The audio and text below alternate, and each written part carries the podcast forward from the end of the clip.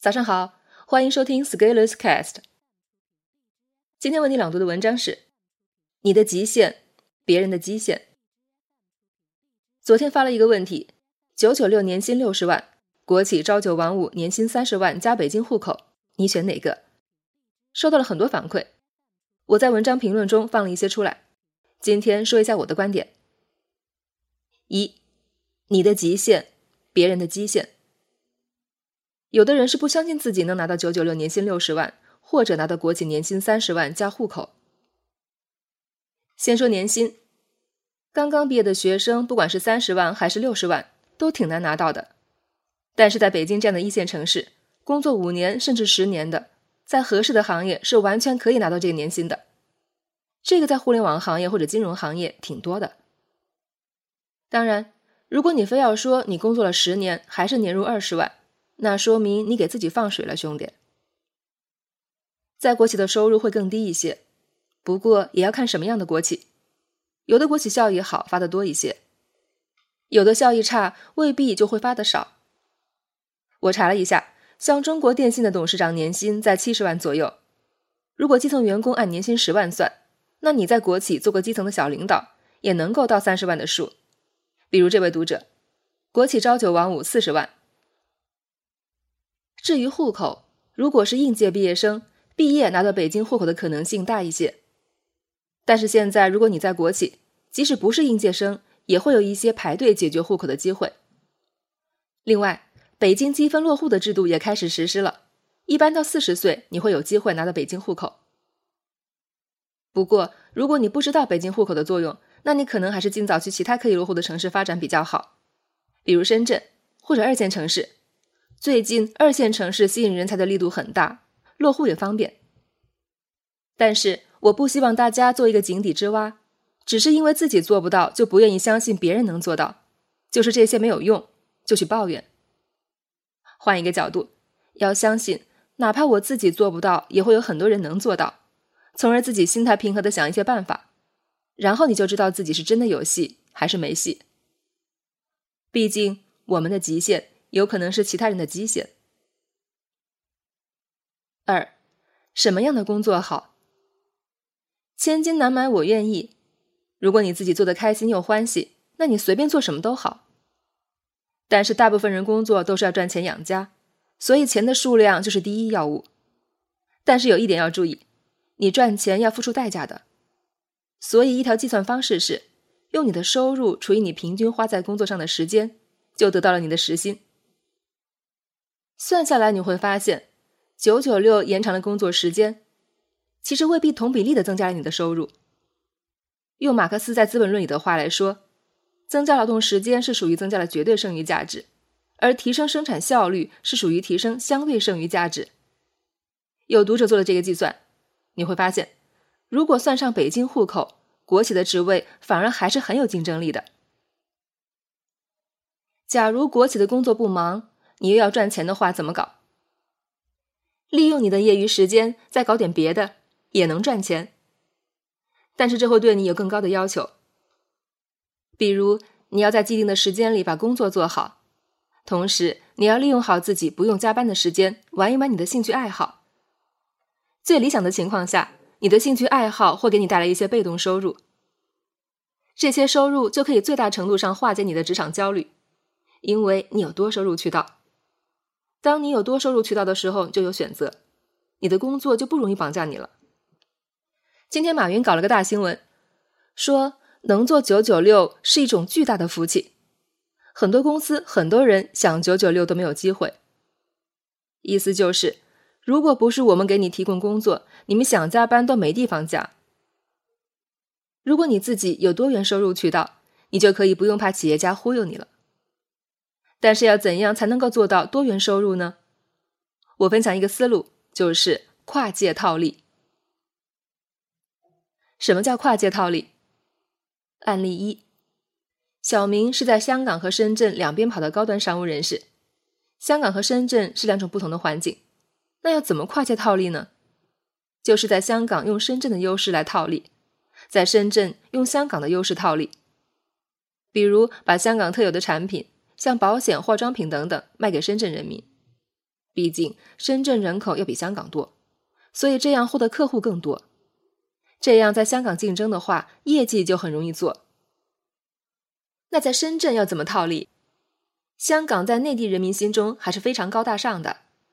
那利用香港的教育、金融等方面的优势，给自己的头衔赋能，在深圳可以增加名气。案例二：小华是一名体制内的高校教师。高校教师要如何套利？核心就是利用体制内和体制外面的资源差来套利。对体制外的人而言，体制内有身份、体面、社会地位高，容易得到更多的人相信；对体制内的人而言，体制外机会多，容易赚钱、灵活。所以，对于高校教师，开公司赚钱是很好的跨界套利的机会。一方面，用教师的身份来开拓市场，更容易获得信任，因为有体制加持；另外一方面，教师最大的资源是可以低价获得学生、社会知识等资源，这些又能降低运营成本，而且开公司也基本上没有风险。万一失败了，体制内的身份仍然存在，起码退休的问题是不用担心了。我觉得对于大多数人而言，其实套利是很好的一种生活方式。只要不是九九六，那你总能利用业余时间搞出一些名堂。毕竟一个人的脑力总是无法完全被挤占的。我想，也正因为如此，才会有企业要求九九六，这样你就没时间搞一堆自己的事情了。套利要注意，不是全力寻租，要注意哪些可以为，哪些不可以为。而且，如果你套利成功的话，你可以选择利用这样的机会完成职业转换。既然大多数人工作就是为了赚钱，那只要你手里有钱，就不会慌，而不慌更容易把事情做得更好。不急功近利。当你套利能套到足够多的收益的时候，你的心态会发生改变，有耐心，更容易出好作品。如果你工作不是为了赚钱，就是为了做好事情，你会不会比现在做事更大胆一些？比如直接拒绝参加那些无聊的会议，直接怼掉合作方不靠谱的想法。三。综合考虑个人与家庭的发展，我认为很多在北京打拼的人并没有对自己未来的规划，比如组建家庭和培养下一代，而这两件事情反而决定了我们后半生每天的实际体验。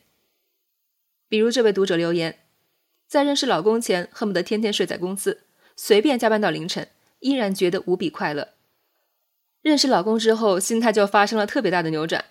开始想要生活和工作分得越明确越好，尤其是婚后要养孩子，孩子的落户比什么都重要，起码不能变成留守儿童吧。所以年纪大了之后，还是国企和北京户口更有吸引力。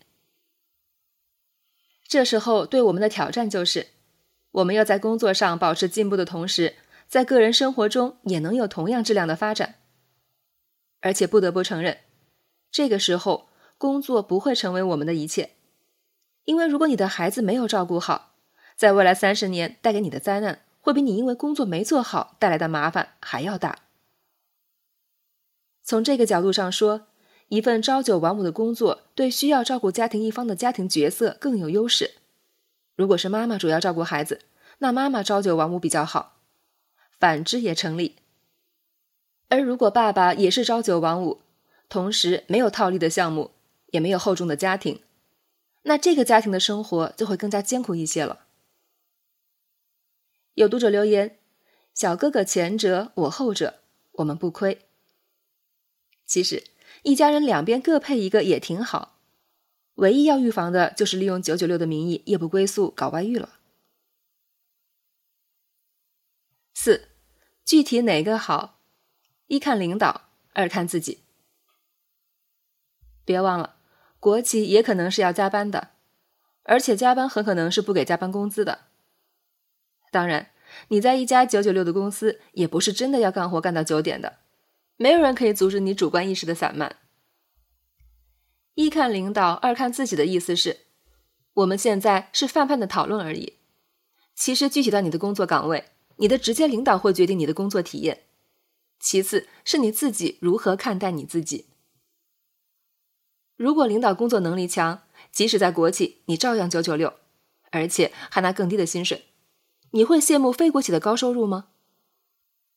如果你在九九六的企业，哪天公司把你的部门裁掉了，你会羡慕那些签无限期劳动合同的国企员工吗？